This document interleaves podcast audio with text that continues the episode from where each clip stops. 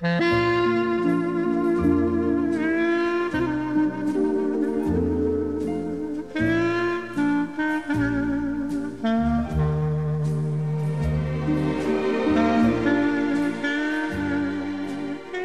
家好，我是江南。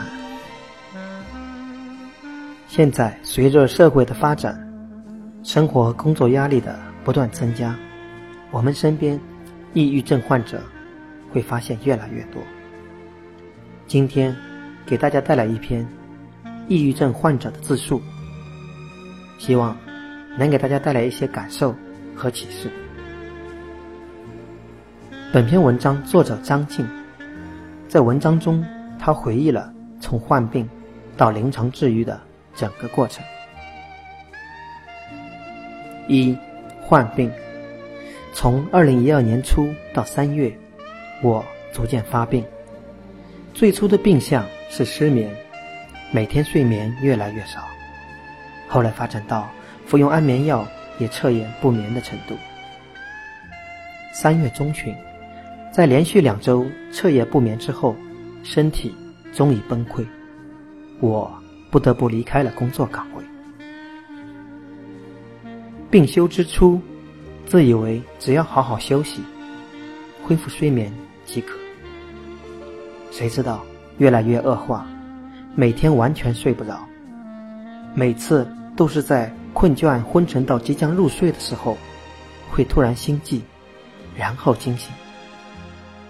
记得当时，我给一个朋友发短信，描述说：“感觉有一个士兵把守在睡眠的大门口，当睡意来临，他就用长矛捅向心脏，把睡意惊走。”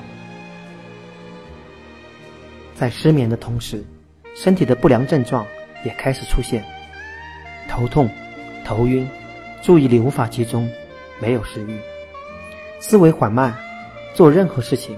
都犹豫不决，自己明显觉得变傻了。二，求医。病休两周之后，在朋友的提示下，我终于犹犹豫豫的去医院看病。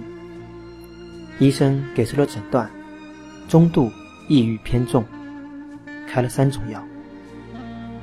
这三种药中有一种是主药，起初每日服用一粒，一周之后。加到一粒半，在一周后加到两粒。服药之初，由于药物的镇静作用和催眠作用，睡眠稍有改善，每晚能睡四到五个小时。但是情绪、思维和行动力没有丝毫改善。就这样，我熬了两个月。医生决定换药，将原来的药逐渐减量至一粒半粒，同时。增加新药，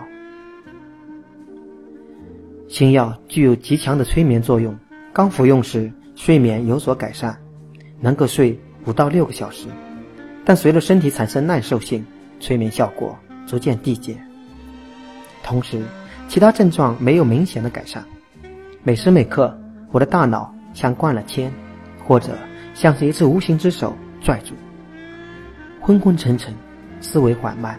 说话磕巴，胸口火烧火燎的难受，不想做任何事情，或者做任何事情都很犹豫萎缩，不想说话，不敢接熟人的电话，不看短信，或者看了短信也不回，当然也不想见任何人。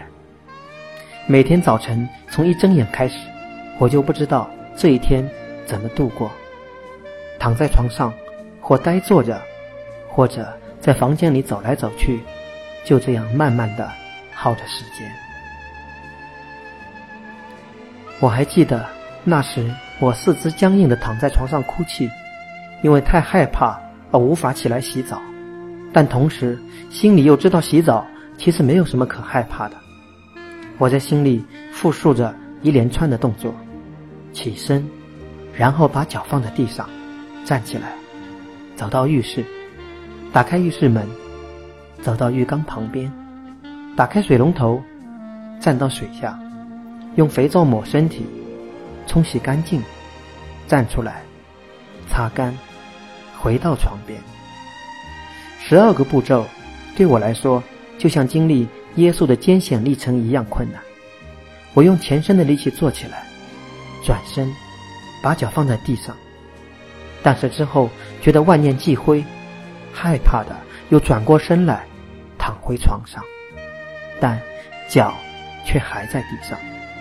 然后我又开始哭泣，不仅因为我没办法完成生活中最简单的事情，而且还因为这样让我觉得自己愚蠢无比。三，转机。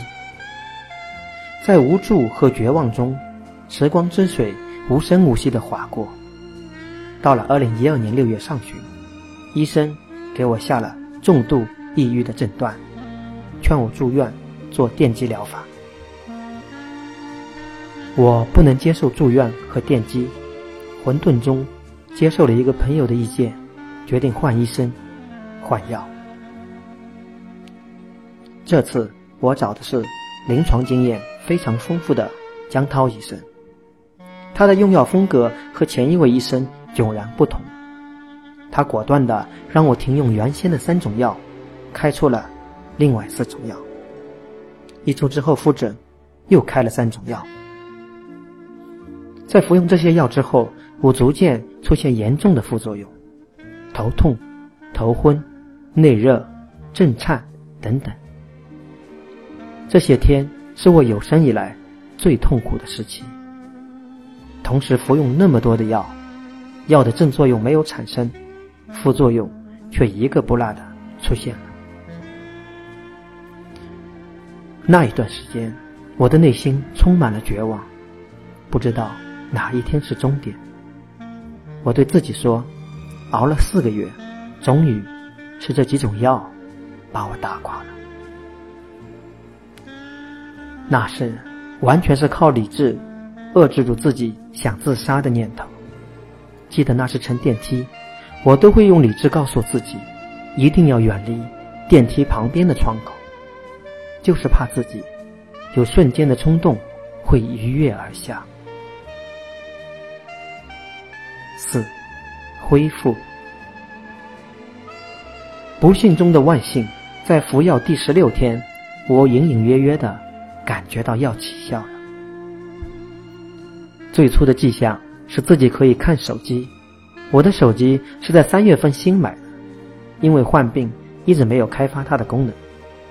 在换药后的第十六天，百无聊赖中，我拿过手机，信手试了试各项功能，突然发现，我居然注意力集中半个小时，做了一件事情。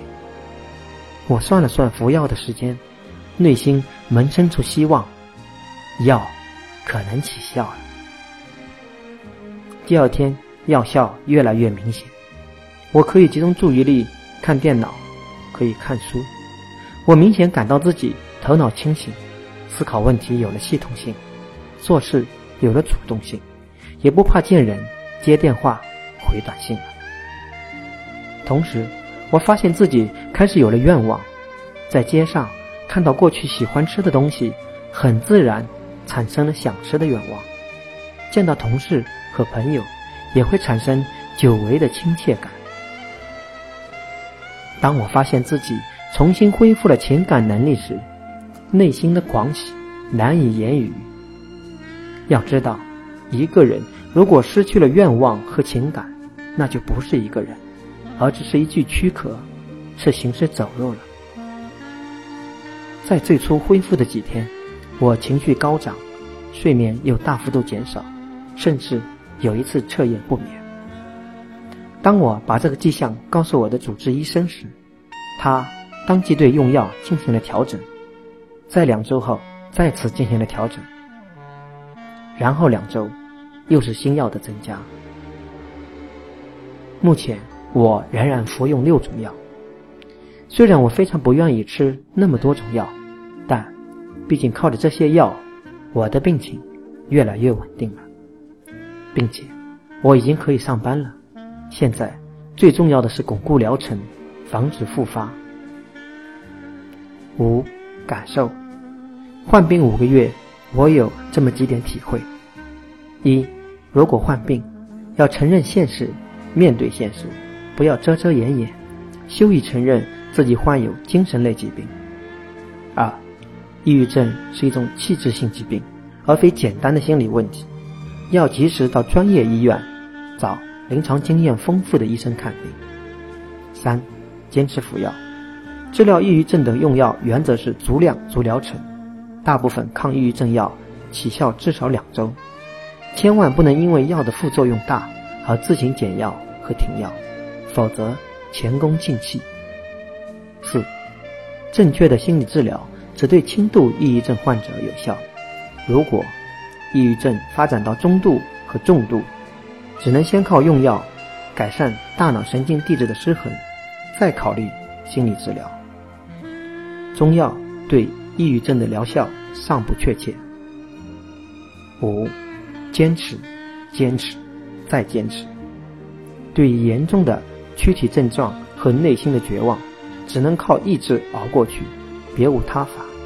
尤其是在服药的前两周，也就是在正效应未出现而副作用严重的时候，一定要用理智让自己不具备自杀的条件。